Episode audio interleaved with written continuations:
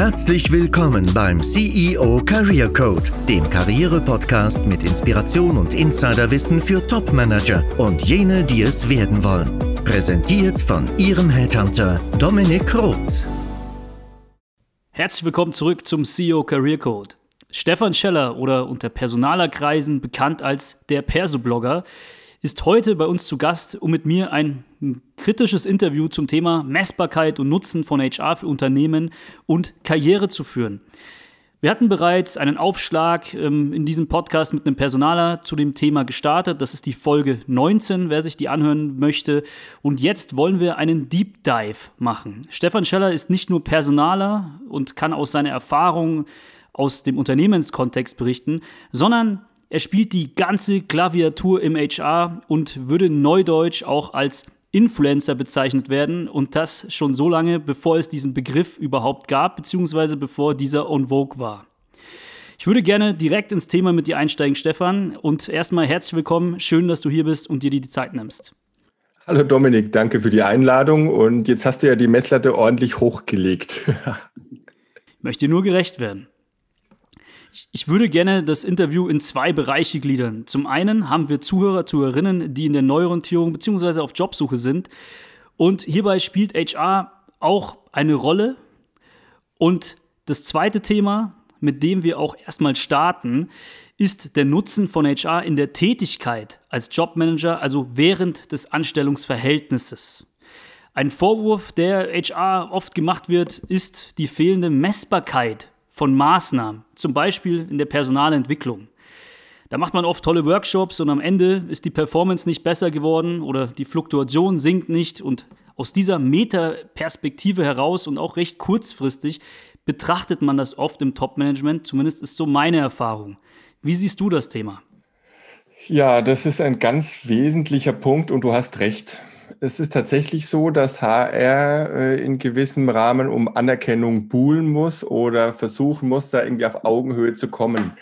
Woran liegt es? Wenn du heute im Vertrieb arbeitest und du verkaufst ein Produkt, dann kannst du natürlich relativ schnell einen Erfolg messen, indem du einfach sagst, okay, so und so viele Einheiten, so und so viele äh, Euronen Umsatz, das kannst du messen. Ne? Und wenn das besser geworden ist und du kannst Prozentzahlen rechnen, Sobald du aber, und das Beispiel hast du ja gerade sehr schön genannt, äh, rangehst an den Menschen und fragst, ja, wie haben sich denn Kompetenzen verbessert? Wie ist denn im Bereich der Personalentwicklung sozusagen da die Messbarkeit? Dann wird es unglaublich schwierig, weil wir Menschen halt deutlich komplexer sind und es heute auch nicht so einfach ist, ich mache quasi eine Schulung und hinterher steigt meine Produktivität äh, quasi um 20 Prozent und das kann ich direkt auf diese Schulung zurückführen so leicht können wir Menschen halt dann doch nicht vermessen werden. Mhm. Es gibt bestimmt auch innovative Tools, um das zu tun, beziehungsweise um sich dem Thema anzunähern. Ähm, wie könntest du jetzt aus HR-Seite das aber verteidigen? Ja, jetzt hast du mir zugestimmt, dass es schwierig ist, es messbar zu machen. Aber warum sollte denn mehr in HR-Maßnahmen und auch in die Personalarbeit als solches investiert werden und der auch mehr Wertschätzung beigemessen werden? Wie würdest du einen Top-Manager überzeugen, auch was Zahlen, Daten, Fakten angeht? Da könnte ich vielleicht jetzt mal versuchen, eine Kampfthese mit reinzubringen, die mir dann auch jetzt irgendwie gerade einfällt. Und die Frage lautet dann, warum muss überhaupt mehr gemessen werden? Warum frage ich das oder warum ist das eine Kampfthese? Ja, auf der einen Seite sind wir heute sehr, sehr stark Zahlen, Daten, Fakten getrieben und je stärker wir jetzt in der Digitalisierung auch Software einsetzen, haben wir den Eindruck, dass wir noch mehr messen können, dass wir eigentlich noch genauer unterwegs sind. Auf der anderen Seite, wenn man mal ganz realistisch ist, wir haben in den letzten Jahrzehnten ganz viel geplant. Wir haben gesagt, was nehmen wir uns vor an Jahreszielen? Und dann gab es fünf Jahresziele. Und was ist am Ende passiert? Die Realität hat oftmals diese schönen Pläne vollkommen über den Haufen geworfen. Und dann sind Herrscher von Controllerinnen und Controllern aktiv gewesen und haben geguckt, wo kommt jetzt dieser Unterschied her? Ne? Und das war so eine gewisse Daseinsberechtigung, den Unterschied zwischen einer Planung, die nie stimmt, und einer Realität, die passiert, irgendwie zu rechtfertigen, zu sagen, ja, und, und da kommen irgendwann hinterher Maßnahmen raus. Und jetzt ist die Frage, können wir in einer zunehmend agilen Welt, wo wir in ganz kurzen Zyklen unterwegs sind, überhaupt noch mit Plänen arbeiten, also sprich Kennzahlen entwickeln, die wir versuchen zu erfüllen? Oder müssen wir nicht selbst diesen Gedanken eigentlich, ich nenne es jetzt mal, agilisieren? Mhm. Fair enough, dass du das mit reinbringst. Ähm, spricht auch für dein Reflexionsvermögen. Dennoch bleibe ich schon bei der Frage hängen, ähm, wie könnte man Top-Managern denn näher bringen, dass Personalentwicklungsmaßnahmen sich auch langfristig auszahlen? Gibt es da irgendwelche, ja, auch Controlling-Instrumente? Gibt es da Erfahrungswerte deinerseits? Du setzt dich ja sehr, sehr intensiv auch mit dem Thema in deinem Blog auseinander. Ja, also ich glaube, die Frage wolltest du anders stellen, weil wenn du die so stellst, dann komme ich äh, wieder auf eine relativ lapidaren Ebene nach dem Motto, warum lohnen sich Personalentwicklungsmaßnahmen? Und du kennst sicherlich diese, diese Diskussion, äh, als der CFO dann äh, den ähm, Personalchef oder die Personalchefin fragt, ja, warum sollen wir denn eigentlich in unsere Menschen investieren, Richtig. sie weiterbilden? Ne, so. Ähm, am Ende, wenn sie gut ausgebildet sind, dann gehen sie. Und dann kommt natürlich diese Antwort, die ich jetzt auch geben müsste. Und dann sage ich, naja, was würde denn passieren, wenn wir sie nicht weiterbilden? Der Markt galoppiert davon und die bleiben bei uns und sind aber nicht auf den Markt eingestellt, auf die Kunden eingestellt.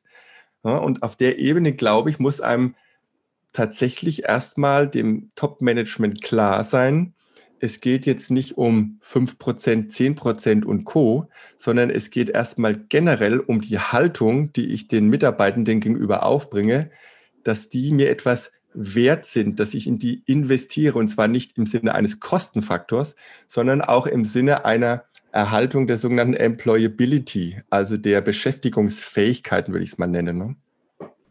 Wenn man ja, sich das nicht, viel, hm? Äh, genau, also gut, finde ich gut manövriert. Wenn man sich das jetzt aber nicht leisten kann oder will im Unternehmen, bedeutet ja nicht, dass Weiterbildungen, zumindest mich, haben die jetzt nicht immer so weitergebracht. Also wenn ich vor allem was dafür gezahlt habe oder wenn die vom Unternehmen kamen, sorry Arbeitgeber, ähm, den ich ja auch habe, auch wenn ich dort Partner bin, hat mir jetzt nicht so viel geholfen, ehrlich gesagt. Ähm, meistens ist es Learning by Doing, würde ich dann entgegnen als Top-Manager. Dann sollten wir sie doch eher stärker challengen die Leute. Ja, äh, du bist genau auf dem richtigen Pfad. Ich bin überhaupt kein Freund des Vorratslernens oder wie man es neudeutsch so ein bisschen sagt, des Bulimie-Lernens. Ja, das heißt, ich habe ein Defizit. Das ist wieso schon äh, der Graus, äh, dass die aktuelle Personalentwicklung immer an Defiziten ansetzt und sagt, okay, da sind noch Schwächen quasi. Da müssen wir was tun und dann gibt man Geld aus für eine Schulung, um diese Schwäche quasi wegzubringen und wundert sich hinterher, dass nichts passiert ist oder dass das nicht funktioniert.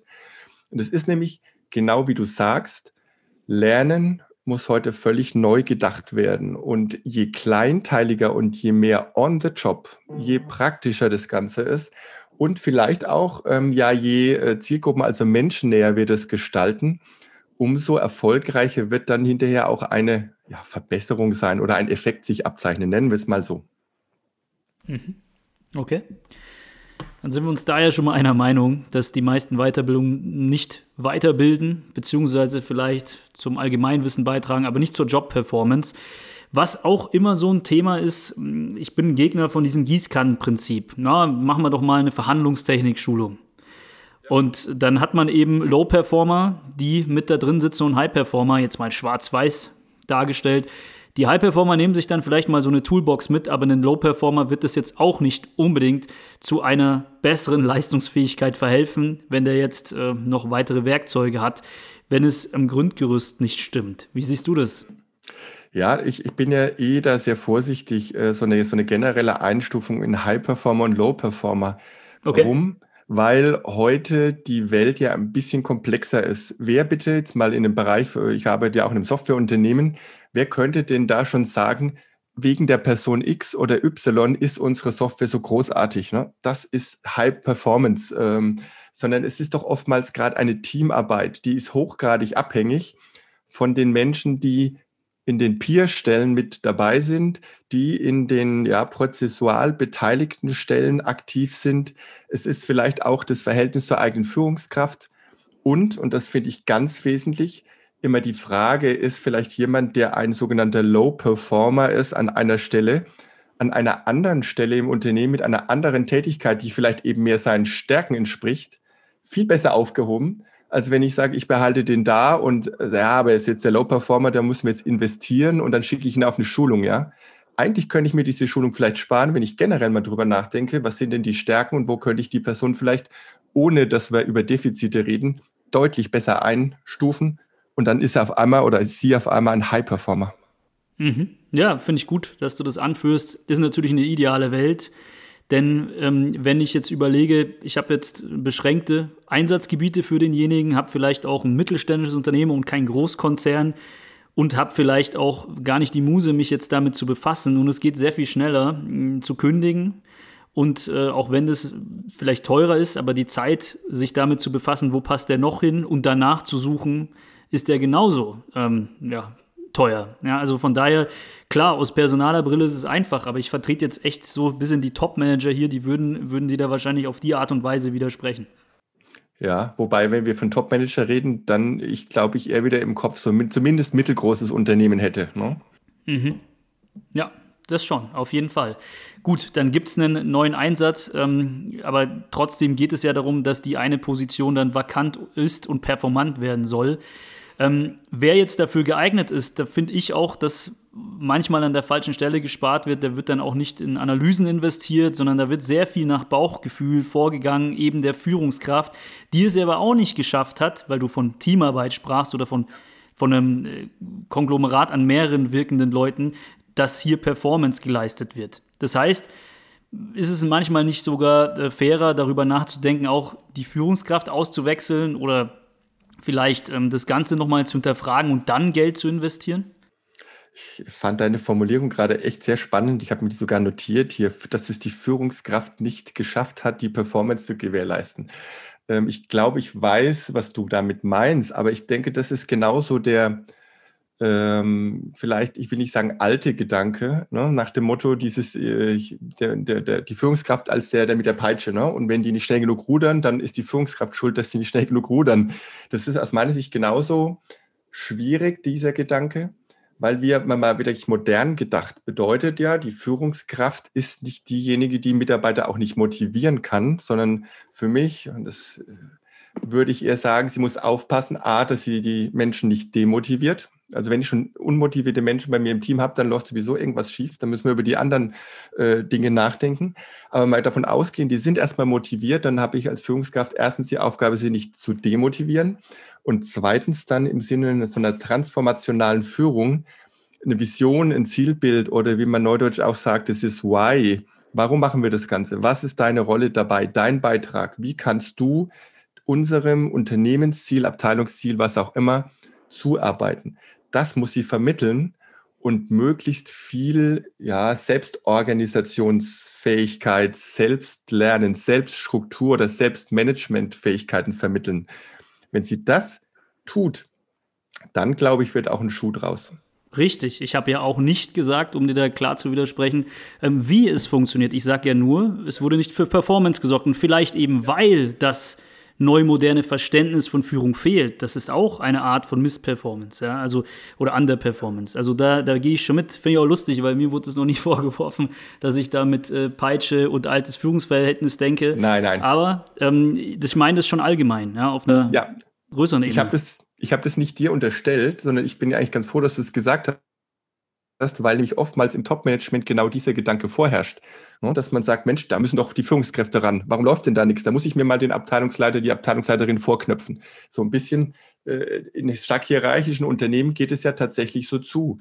Aber warum denn nicht? Warum denn nicht, Stefan? Warum ist es denn nicht legitim, die, äh, die Abteilungsleitung in dem Fall zu hinterfragen, ähm, wenn in dem Team zuvor vielleicht Performance da war, aber jetzt nicht mehr oder auch Missstimmung, bei Stimmung auch immer ein schwieriges äh, Messgröße mhm. ist.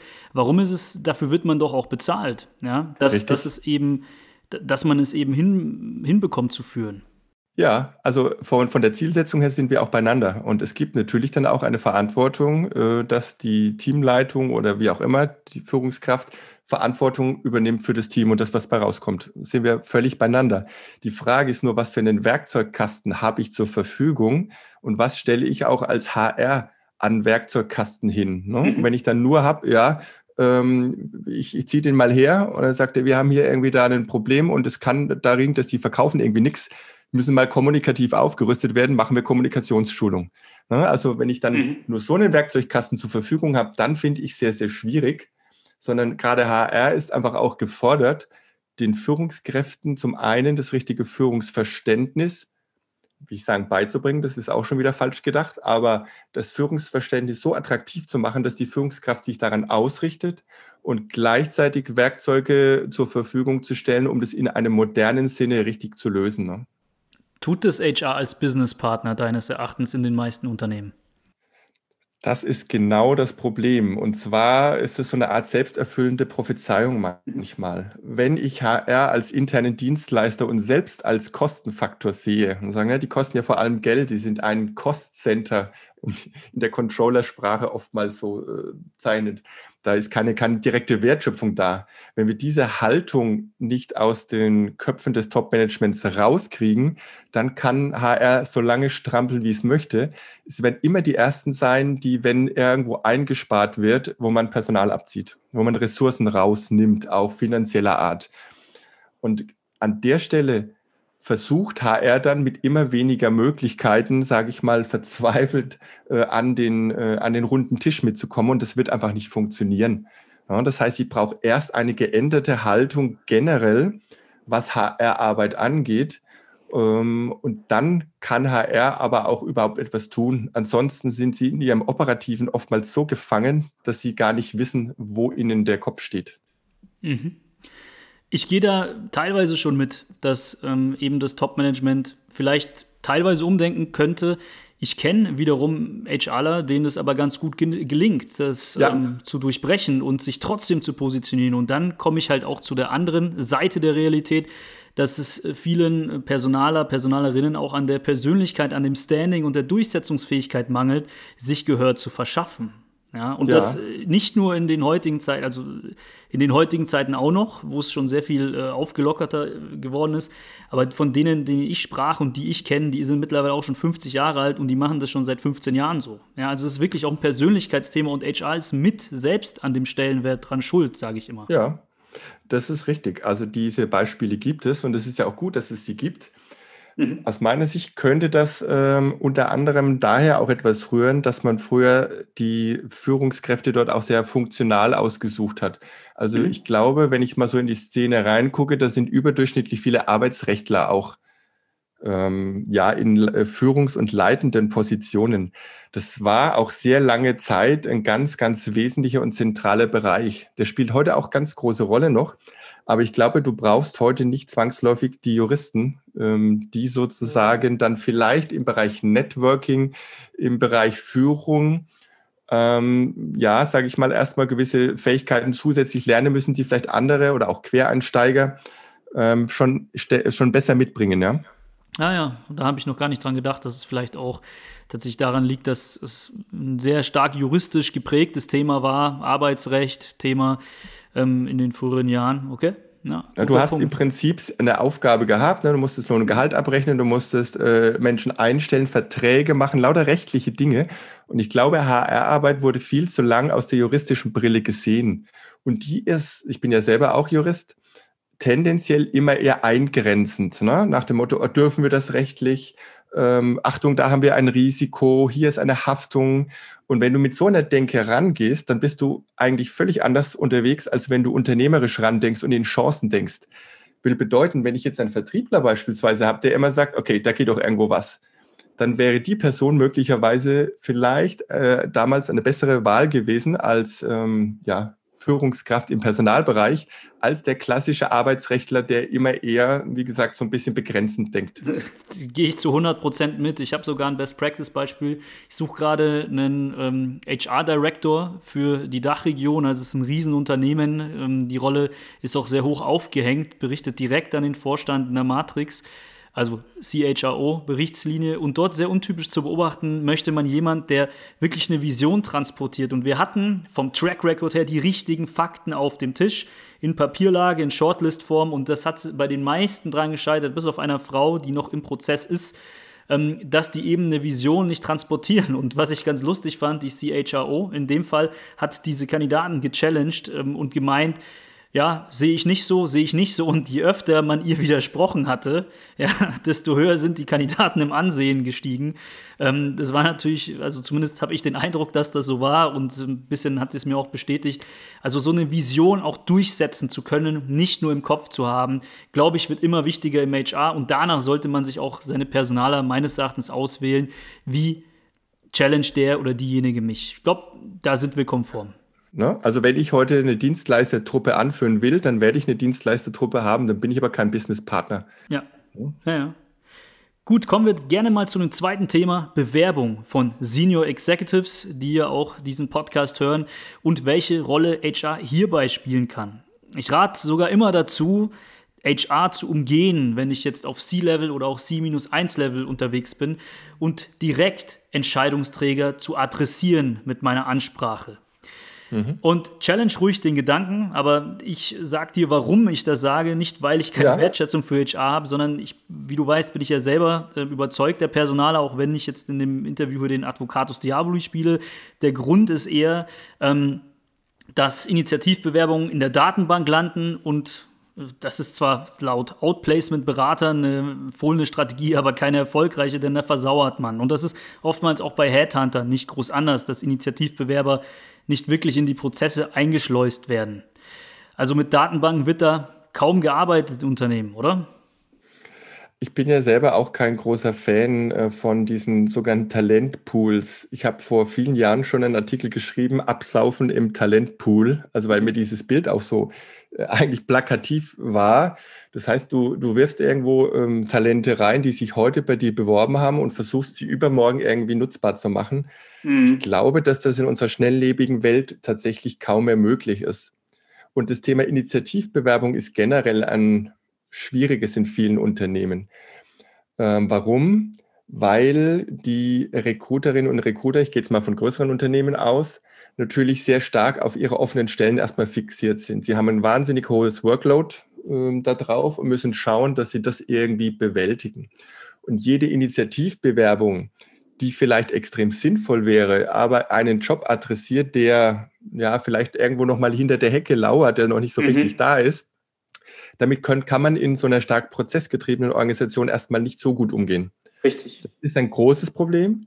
Es wird ein bisschen besser, wenn du äh, Active Sourcing Prozesse in deinem Unternehmen drin hast, weil äh, die Active Sourcer, männlich, weiblich, divers, ähm, die sind anders gepolt. Ne? Die sind sehr, sehr menschennah, die überlegen, ich habe hier äh, verschiedene Profile, Skills, wo kann ich die am besten unterbringen? Also eigentlich umgekehrt in der Herangehensweise. Das heißt, eine Initiativbewerbung, die müsste man eigentlich eher dem Active Sourcer zuspielen als dass man sie in den klassischen Recruiting-Prozess reinroutet. Ne? Sind die Active Sourcer nicht auch sehr auf ihre Stellen getrimmt und werden die nicht daran auch gemessen? Und sind sie vielleicht auch nicht diejenigen, die jetzt dann, weiß ich nicht, die Führungskräfte ansprechen diesbezüglich? Also ich habe da ein bisschen Zweifel. Ich sehe da nicht so den riesen Unterschied zwischen Active Sourcer und HRler, die eine offene Stellenbewerbung gerade bearbeiten. Ja, das kommt so ein bisschen auf das, äh, auf das Mindset an. Ne? Also ich mag da jetzt auch nicht äh, behaupten, dass ich die, die Ahnung von 500 verschiedenen Unternehmen habe.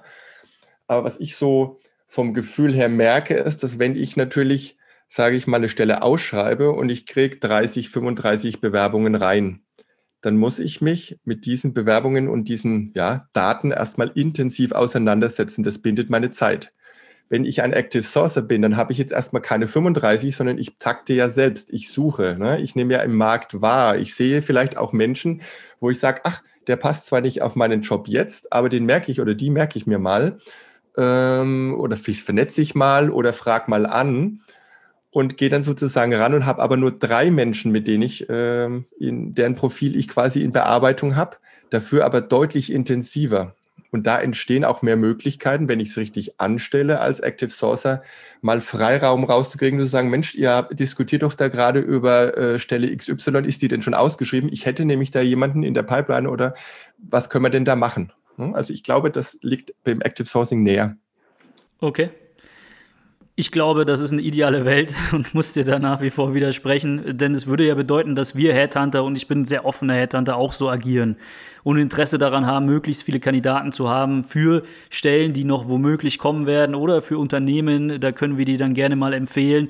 Die Zeit haben gute Headhunter gar nicht, sondern die sind genauso ähm, wie Active Sourcer und wie HR Personen, die eine offene Stelle gerade bearbeiten, auf den Erfolg in der Besetzung gegenwärtig getrimmt. Also mhm. das, das muss ich schon sagen, äh, aber vielleicht hat der ein oder andere Active Sourcer und wenn ich so nachdenke, fällt mir auch eine von 20 ein, die äh, auch so agiert und über die wir sogar einen Geschäftsführer geplaced haben, ohne dass das die eigentliche Intention war.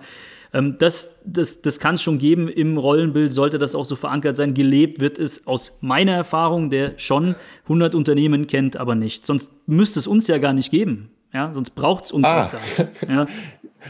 Da würden mir 20 andere Gründe einfallen, warum ihr trotzdem quasi äh, einen Markt habt an der Stelle.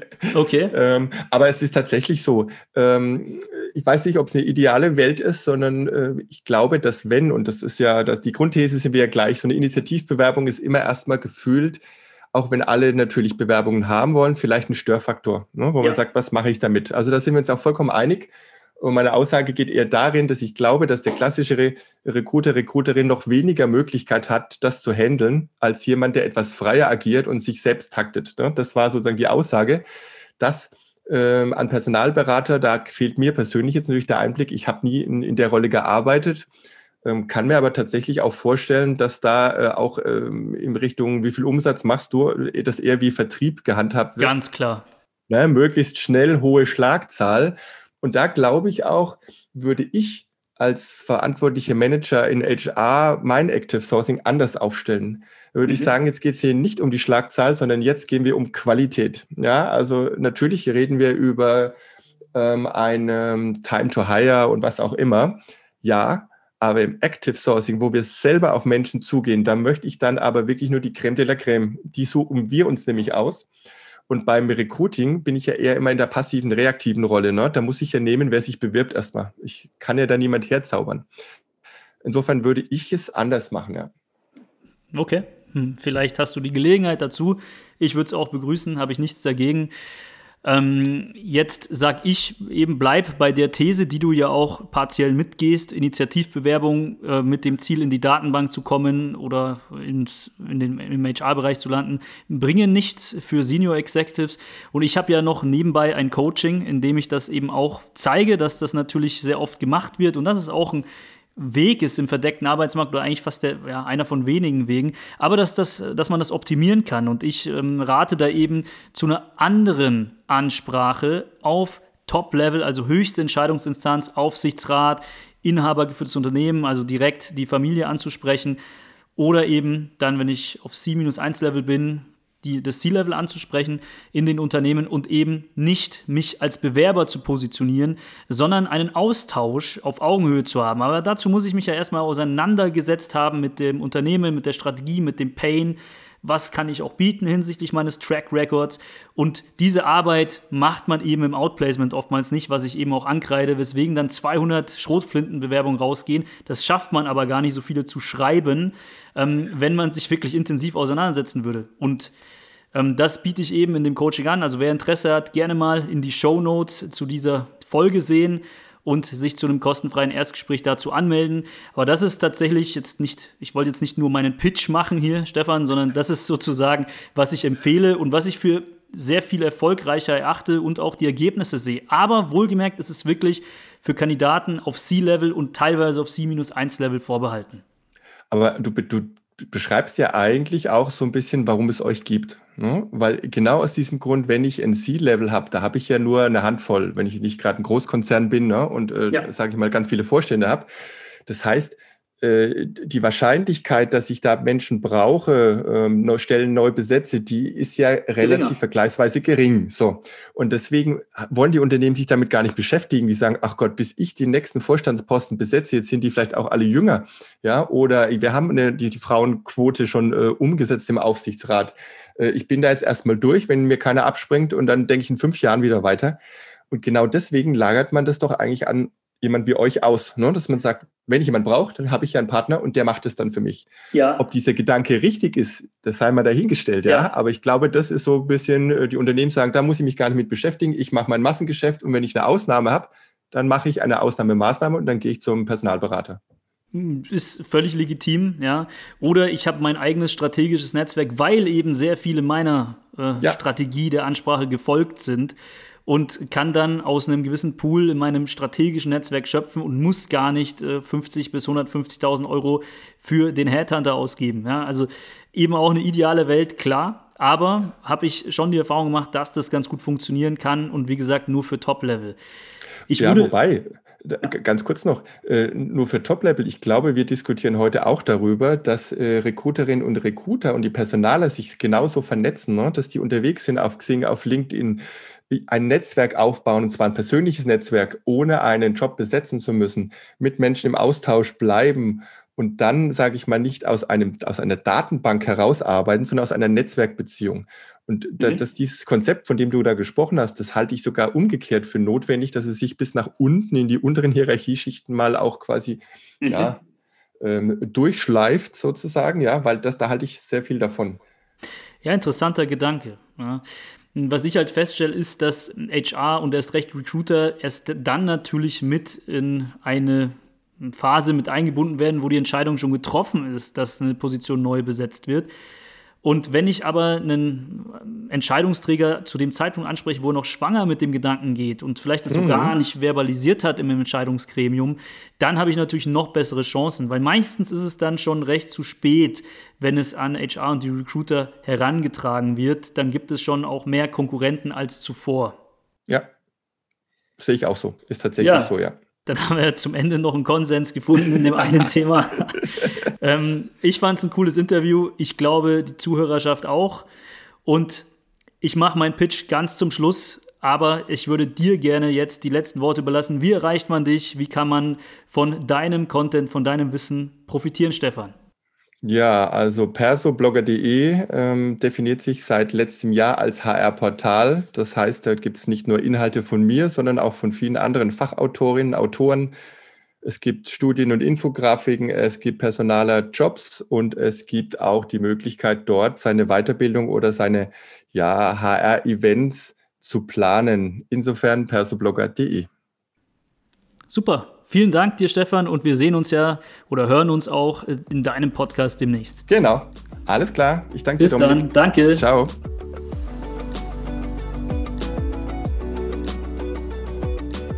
Wenn Ihnen als Zuhörer, Zuhörerin diese Interviews eine Inspiration sind, beziehungsweise Sie aus meinen Episoden ohne Interviewpartner einen wahren Mehrwert für Ihre Karriere beziehen, freue ich mich, wenn Sie den Podcast abonnieren, um zukünftige Inhalte nicht zu verpassen. Treten Sie auch gerne in Kontakt mit mir, falls Sie im Unternehmen bei der Suche und Auswahl nach geeigneten Führungskräften Unterstützung suchen oder Sie sich als Führungskraft selbst in der Neuorientierung befinden, also zum Beispiel den nächsten Job antreten möchten oder ein Aufsichtsrats- bzw. Beiratsmandat anstreben. Sehen Sie hierzu mal in die Shownotes dieser Folge, denn dort finden Sie die entsprechenden Kontaktmöglichkeiten je nach Bedarf. Dort finden Sie auch eine kostenfreie Video-Fallstudie verlinkt mit ersten Tipps für Ihre Neuorientierung. In jedem Fall rate ich Ihnen dazu, den Podcast zu abonnieren, wie gesagt, denn wir beleuchten Karriere weiterhin auf einer ganzheitlichen Ebene. Ich freue mich auf die nächsten Episoden mit Ihnen, Ihr Dominik Roth.